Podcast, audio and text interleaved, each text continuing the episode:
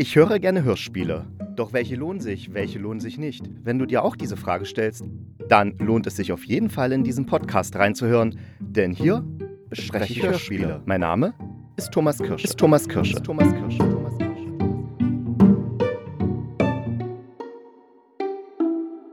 Hallo und herzlich willkommen hier beim Hörspielkritiker zu einer neuen Folge. Diesmal geht es um die Hörspielserie vom Erdboden.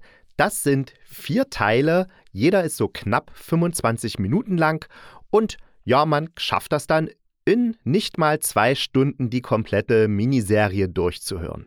Und ich habe das natürlich gemacht. Der Inhalt.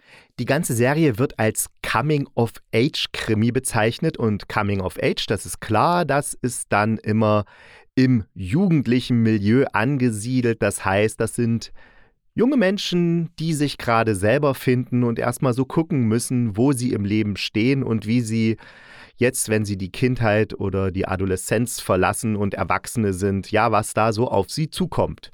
Und hier geht es um die 17-jährige Lara, die hat noch einen Freund, der heißt Mompfe, nee, Mompf, Entschuldigung. Mompf heißt dieser Freund und Esme, das ist ihre Freundin. Und die drei sind so ein unzertrennliches Trio was zu einer Party geht. Da treffen sie auch Laras Bruder, den Laurin. Und der ist schon 19, der studiert auch schon, ist so ein Martial Arts Kämpfer, also hat auch entsprechend einen durchtrainierten Buddy. Body? Buddy? Also hat auch einen entsprechend durchtrainierten Körper.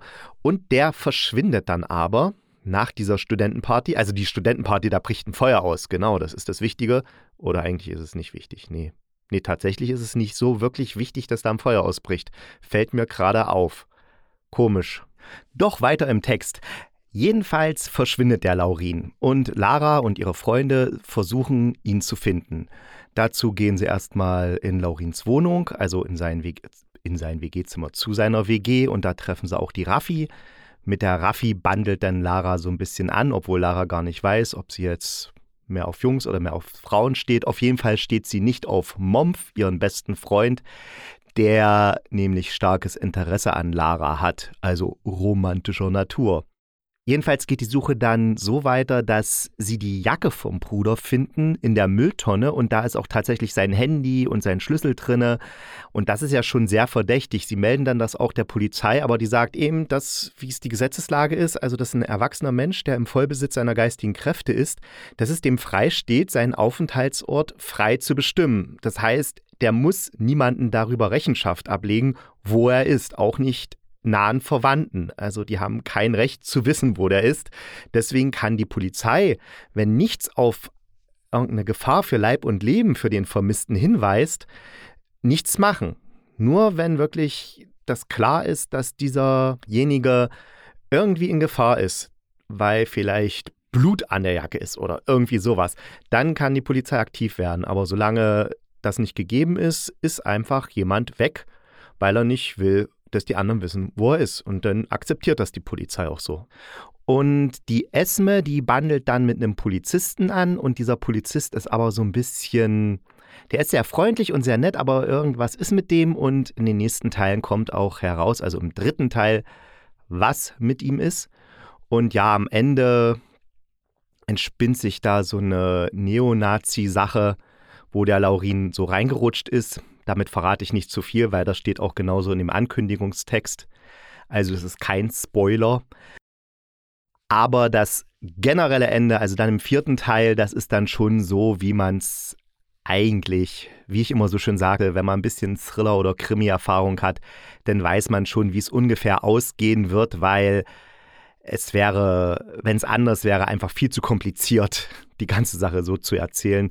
Deswegen muss es eigentlich so ausgehen, wie es ausgeht, rein aus dramaturgischen Gründen. Das hat also nichts mit der Geschichte zu tun, dass die Geschichte das verlangt, dass es so ausgeht, sondern einfach nur, damit es nicht zu schwierig ist für die arme Lara, dass sie da ihren Bruder an die Neonazis verloren hat.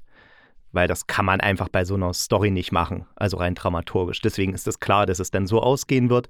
Wobei das Ende doch so weit offen ist, dass wir sagen können, okay, es könnte noch eine neue Staffel geben.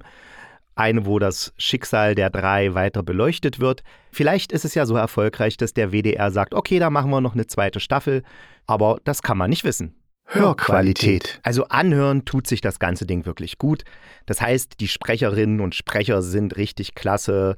Die Musik passt perfekt. Ich finde sogar am Anfang der ersten Staffel, also des, der ersten Folge, dieser Techno-Club oder die Studentenparty, zu der die da gehen, dieses Techno-Lied, was da im Hintergrund kommt, meistens ist ja sowas dann ziemlich billig gemacht und klingt blöd, aber hier fetzt das richtig ein, wie ich so schön sage. Nee, ich sage nie fetzt ein, aber egal.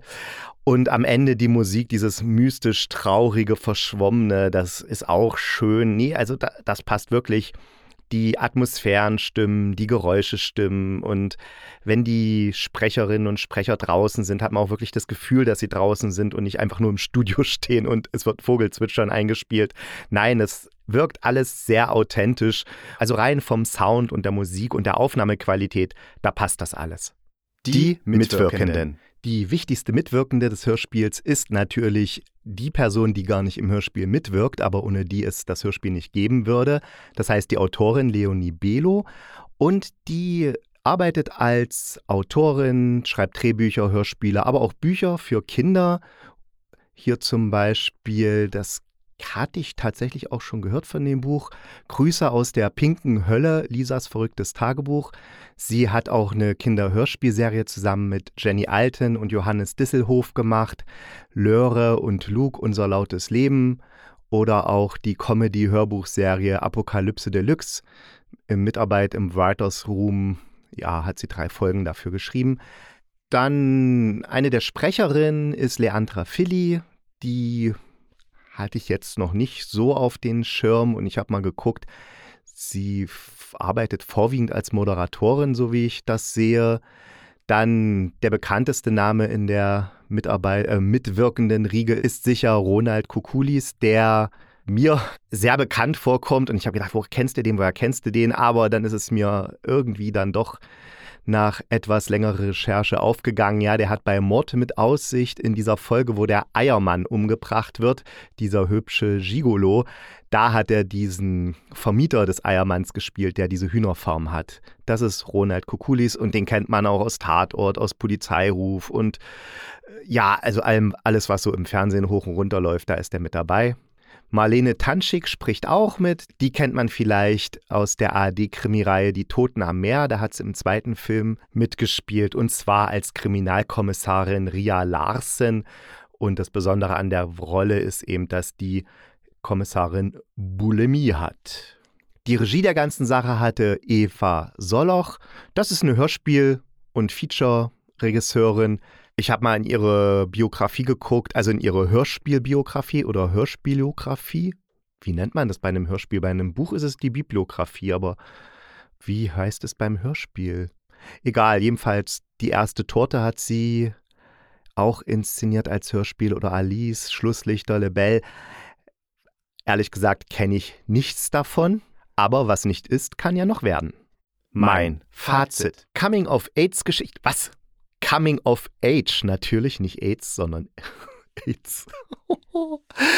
Coming of Age Geschichten sind in aller Regel, wenn sie nicht so ganz primitiv und dumm sind, immer hörenswert oder sehenswert. Meistens gibt es ja solches Zeug dann im Fernsehen, aber auch jetzt hier als Hörspiel funktioniert das auf jeden Fall. Man erinnert sich dann selbst an die gute alte Zeit, als man noch jünger war und diese Umbruch vom jugendlichen, dummen Kind zum Erwachsenen, der nicht wesentlich schlauer ist, erlebte. Ja, deswegen ist es hörenswert, allein unter dem Aspekt, aber auch, weil es wirklich gut gemacht ist. Wie ich schon gesagt hatte, es passt alles zusammen, die Sprecher, die Musik, die Inszenierung. Wo es vielleicht ein bisschen hapert, ist an der Geschichte. Das heißt, jeder was ich ja schon gesagt hatte, mit ein bisschen Krimi-Thriller-Erfahrung wird dann schon nach der Hälfte wissen, wie das ganze Ding jetzt ungefähr ausgehen wird, was der Cliff Kniff an der ganzen Sache ist.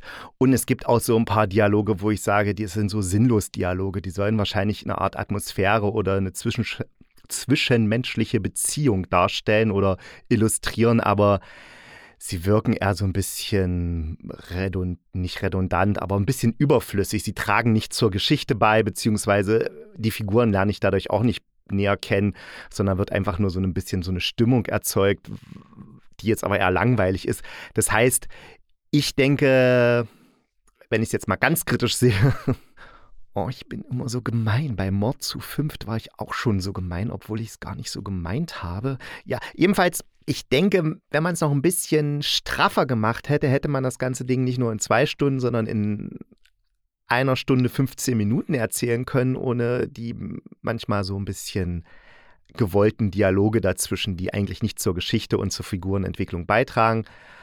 Aber egal, es ist spannend, man kann es gut weghören und deswegen vergesst einfach, was ich gerade gesagt habe, hier über die Dialoge und bla bla bla, sondern hört es euch an, es macht echt Spaß und ja, ich bin einfach immer zu kritisch. Es ist wirklich schlimm mit mir. Ich könnte mir selber manchmal in die Fresse hauen. Oh Mann. Der, Der Ausblick. Ausblick. Genau. Beim nächsten Mal, das wird am 2. Dezember sein, hören wir uns mit gleich drei Hörspielen wieder.